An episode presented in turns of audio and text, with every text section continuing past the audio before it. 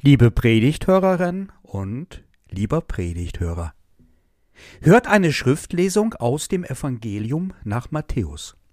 Es ist das sechste Kapitel ab Vers 25. Jesus Christus spricht. Darum sage ich euch, sorgt euch nicht um euer Leben, was ihr essen und trinken werdet, auch nicht um euren Leib, was ihr anziehen werdet. Ist nicht das Leben mehr als die Nahrung und der Leib mehr als die Kleidung? Seht die Vögel unter dem Himmel an. Sie säen nicht, sie ernten nicht, sie sammeln nicht in die Scheunen, und euer himmlischer Vater ernährt sie doch. Seid ihr denn nicht viel kostbarer als sie? Wer ist aber unter euch, der seiner Länge eine Elle zusetzen könnte, wie sehr er auch darum sorgt? Und warum sorgt ihr euch um die Kleidung? Schaut die Lilien auf dem Felde an, wie sie wachsen. Sie arbeiten nicht, auch spinnen sie nicht. Ich sage euch, dass auch Salomo in aller seiner Herrlichkeit nicht gekleidet gewesen ist wie eine von ihnen. Wenn nun Gott das Gras auf dem Feld so kleidet, das doch heute steht und morgen in den Ofen geworfen wird, sollte er das nicht vielmehr für euch tun, ihr Kleingläubigen? Darum sollt ihr nicht sorgen und sagen, was werden wir essen?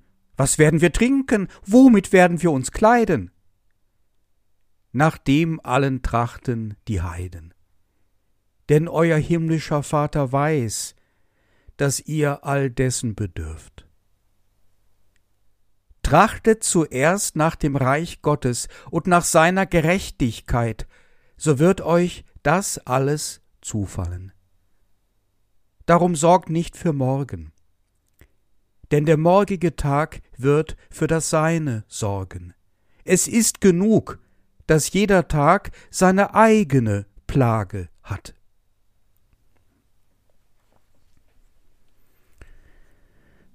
Aber in mir regt sich ein Widerspruch. Ich soll mir keine Sorgen machen und stattdessen die Blümchen angucken und die Vögel? Ich gucke mir gerne die Blümchen an und die Vögel, aber meine Sorgen werden dadurch nicht weniger. Gut, vielleicht ein wenig. Gerade dann werden sie ein wenig weniger, wenn ich mich auf das Blümchen und den Vogel besonders konzentriere, ja, dann bin ich wohl abgelenkt, und diese Ablenkung tut zugegebenermaßen gut. Und doch kommt dieses Wort aus dem Munde von Jesus.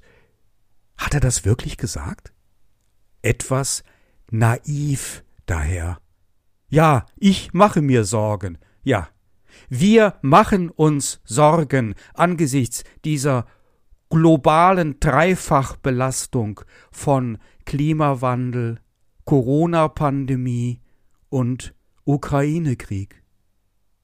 Und wir wären keine Menschen, würden wir das nicht tun. Jedenfalls keine sensiblen, intelligenten Menschen, welche wissen, was da alles droht und dass diese Probleme es in sich haben. Wir wären auch keine gefühlvollen und liebevollen Menschen, würden wir uns keine Sorgen machen in diesen Monaten, denn wir würden, ja, wir würden uns nur um uns selbst sorgen. Aber das tun wir ja gerade nicht, sondern wir sorgen uns auch um unsere Kinder, um die eigenen, aber überhaupt um die nachwachsende Generation. Jesus, deine Worte, wenn es denn wirklich deine Worte sind, lösen bei mir eher einen Widerspruch aus, ein leises, aber entschiedenes Nein. Blümchen und Vögelchen schön und gut. Aber angesichts dieser Sorgen zurzeit eher kitschig.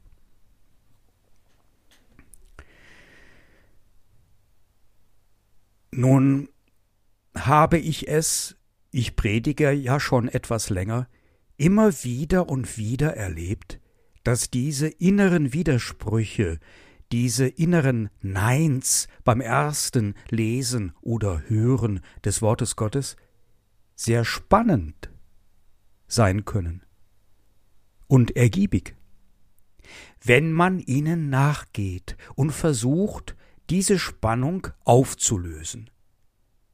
Dann zeigt sich oftmals eine Wahrheit und dann kriegt man öfter so ein Aha-Erlebnis. Es lohnt sich dem nachzugehen. So auch hier. Zunächst einmal. Jesus war nicht naiv. Man könnte sich das ja denken. Er, der so blauäugige Dinge gesagt hat wie Liebe deine Feinde oder wenn einer dich auf die eine Wange schlägt, dann halt ihm auch deine andere hin, also der kann ja nicht ganz von dieser Welt sein. Sagt er ja selbst, dass er es nicht ist. Und da kann es natürlich geschehen, dass er Dinge von sich gibt, die mit dieser Welt so gar nichts zu tun und gemein haben, und er den Eindruck vermittelt, als sei er nicht ganz klar bei Sinnen. Aber das stimmt nicht. Wir wissen von dem historischen Jesus, dass er sich sehr stark den Menschen zugewandt hat und ihre Nöte und Sorgen durchaus gesehen hat und ernst nahm. Und wenn dem so war, dann sah er auch ihre Sorgen ganz deutlich. Damals hatten die Menschen im Durchschnitt ganz gewiss mehr Sorgen als wir heute. Es gab damals zum Beispiel viele Tagelöhner. Die mussten sich immer wieder neu anstellen lassen, um sich und ihre Familien ernähren zu können, um dieses Silberstück jeden Tag verdienen zu können, denn das brauchten sie dazu. Und wenn sie niemand angestellt hat, wie bei dem Gleichnis von den Arbeitern im Weinberg, etwa in Matthäus Kapitel 20 ab Vers 1, dann wurde es schnell eng mit dem Überleben und es drohten Hunger, Krankheit und ein sozialer Abstieg. An mehreren Stellen in der Bibel zeigt Jesus ein ganz besonderes Mitgefühl ein ganz besonderes Verständnis für die Sorgen und Nöte Einzelner. Das wird besonders deutlich, wenn man gewisse Hintergründe kennt. Nehmen wir zum Beispiel die Heilung des Aussätzigen, berichtet vom Markus Evangelium gleich im ersten Kapitel ab Vers 40. Da geht es nicht nur um die Heilung von einer ansteckenden Krankheit, sondern auch um die Aufhebung der Isolation dieses Mannes. Es hatte Jesus leid getan, dass dieser Mensch sich Sorgen machen musste wegen seiner Isolation, zum Beispiel bezüglich der Frage, wie er an Essen kommt.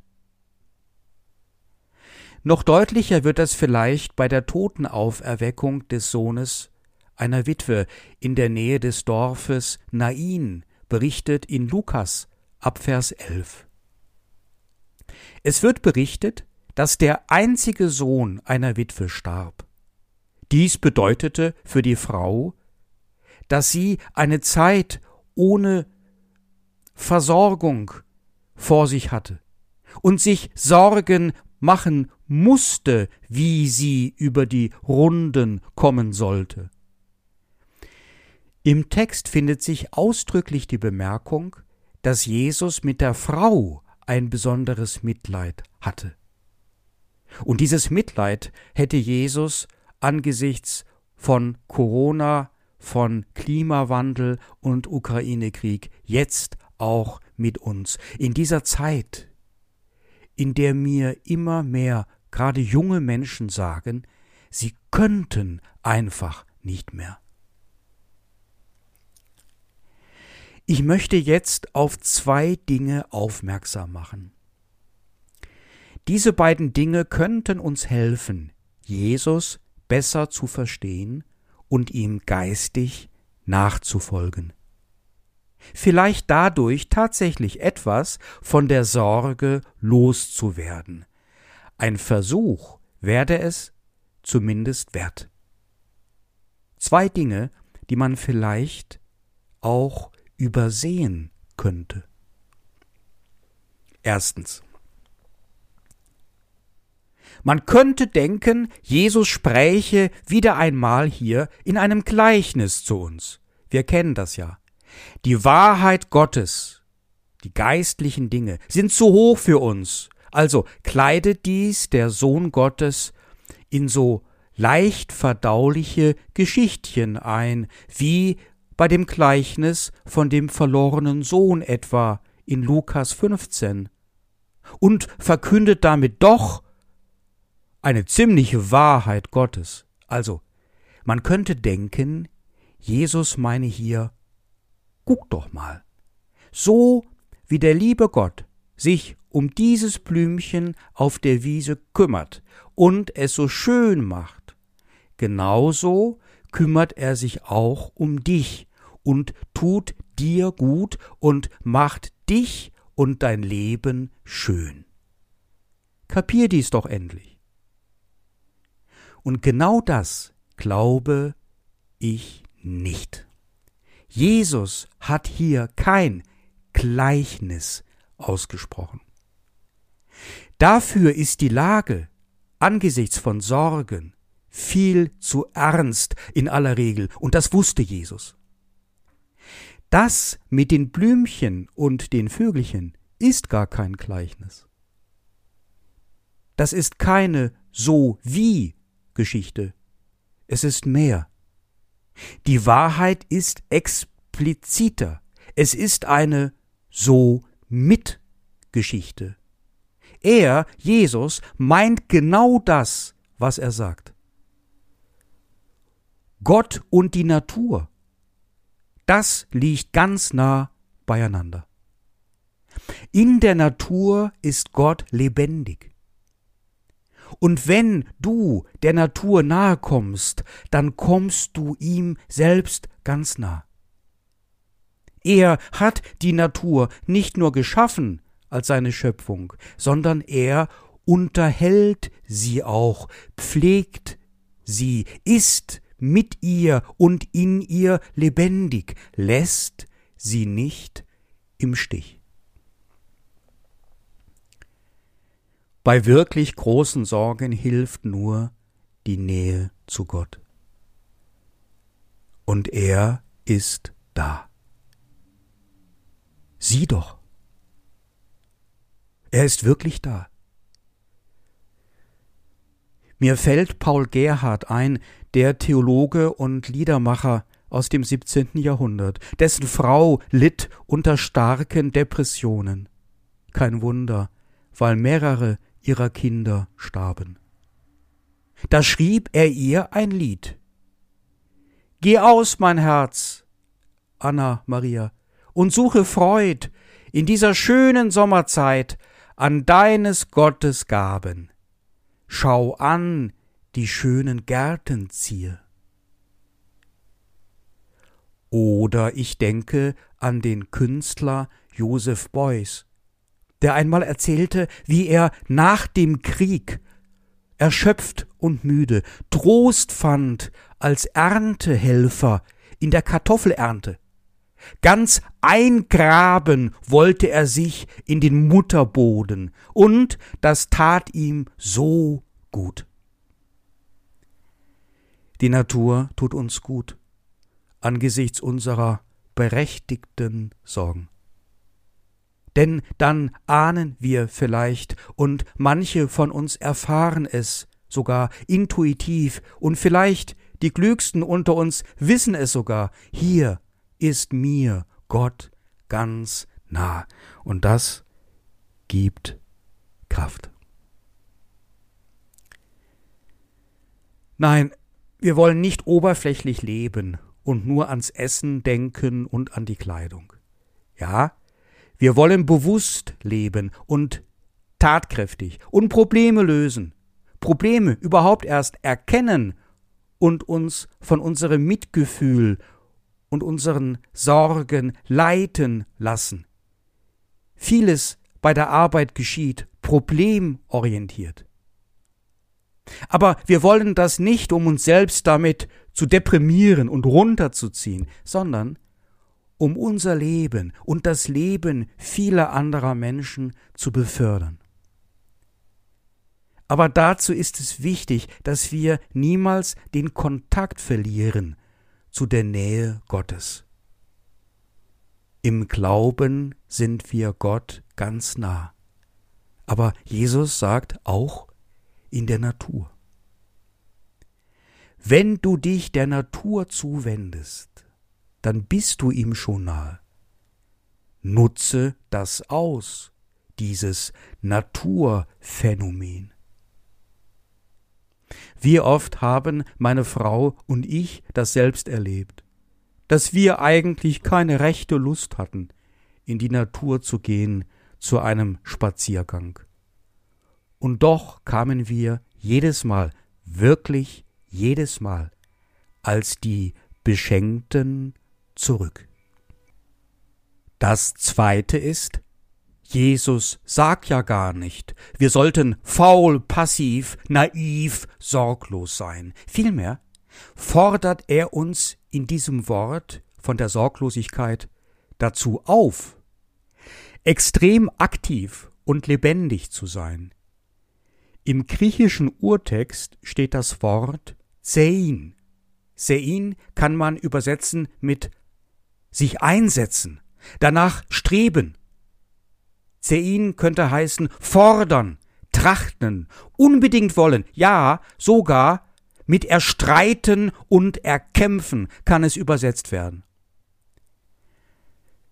Wollt es unbedingt, ihr Menschen. Und dafür setzt euch unbedingt ein.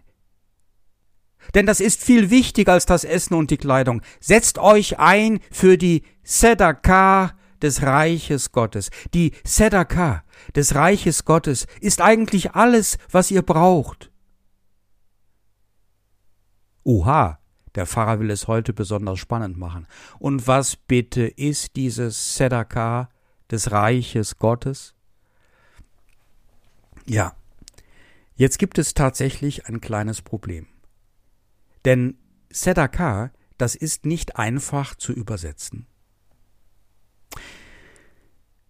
Wenn Jesus sagt, trachtet, erkämpft euch vor allen Dingen, trachtet danach, die Sedaka zu erfassen, die Sedaka vom Reich Gottes, dann ist das nicht einfach zu verstehen.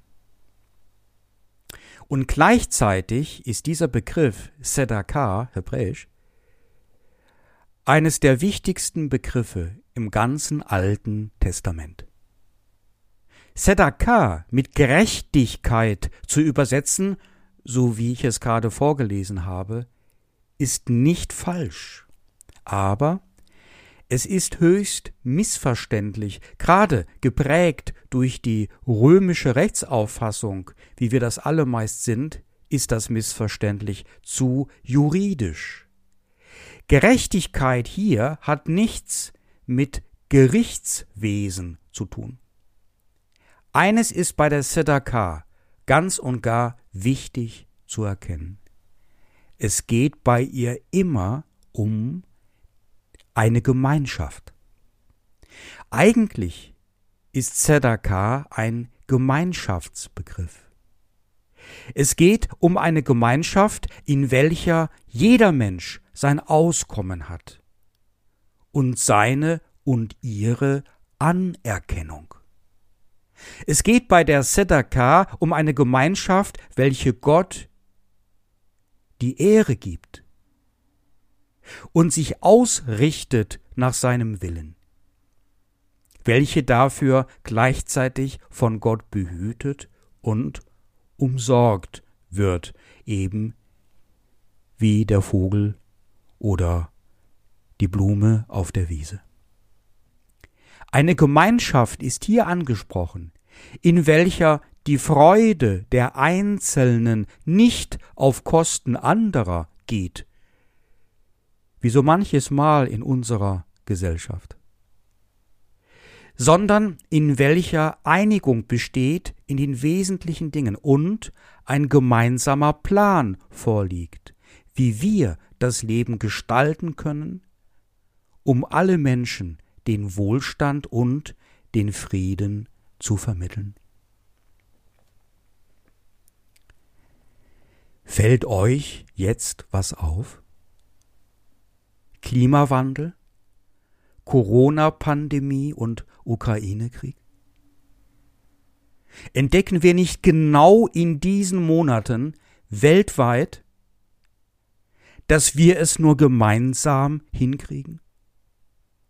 Dass die Gemeinschaft gefragt ist, möglichst als Weltgemeinde?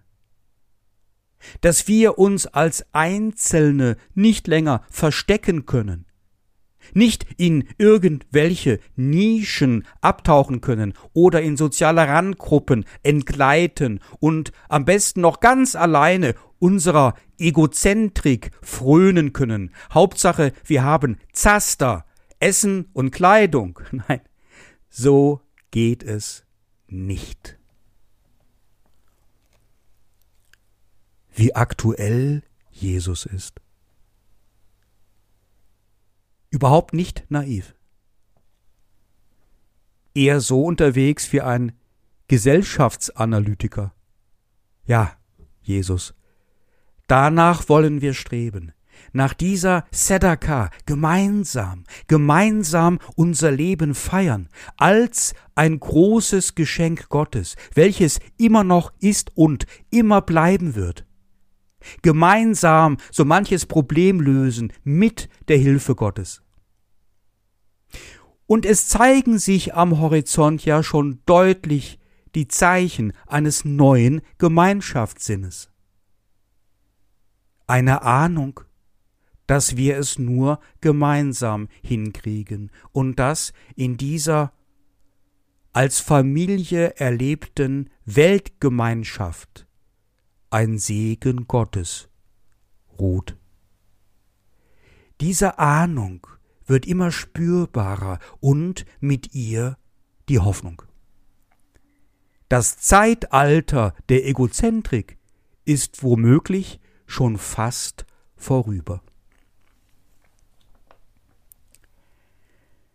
Lasst uns dem nachgehen, uns dafür einsetzen, was unserer Gemeinschaft dient im Kleinen, im Größeren und im Großen, ganz Großen.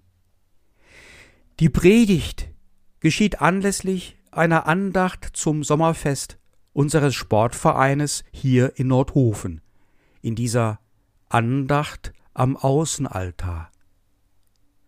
Auch innerhalb unserer Dorfgemeinschaft, auch in den Vereinen, im Sportverein Nordhofen. Lasst uns der Sedaka nachspüren, indem wir füreinander eine Verantwortung übernehmen, indem wir miteinander die Freude teilen und niemand auf Kosten eines anderen oder einer anderen sich freut oder agiert, indem wir aufeinander zugehen und aufeinander aufpassen.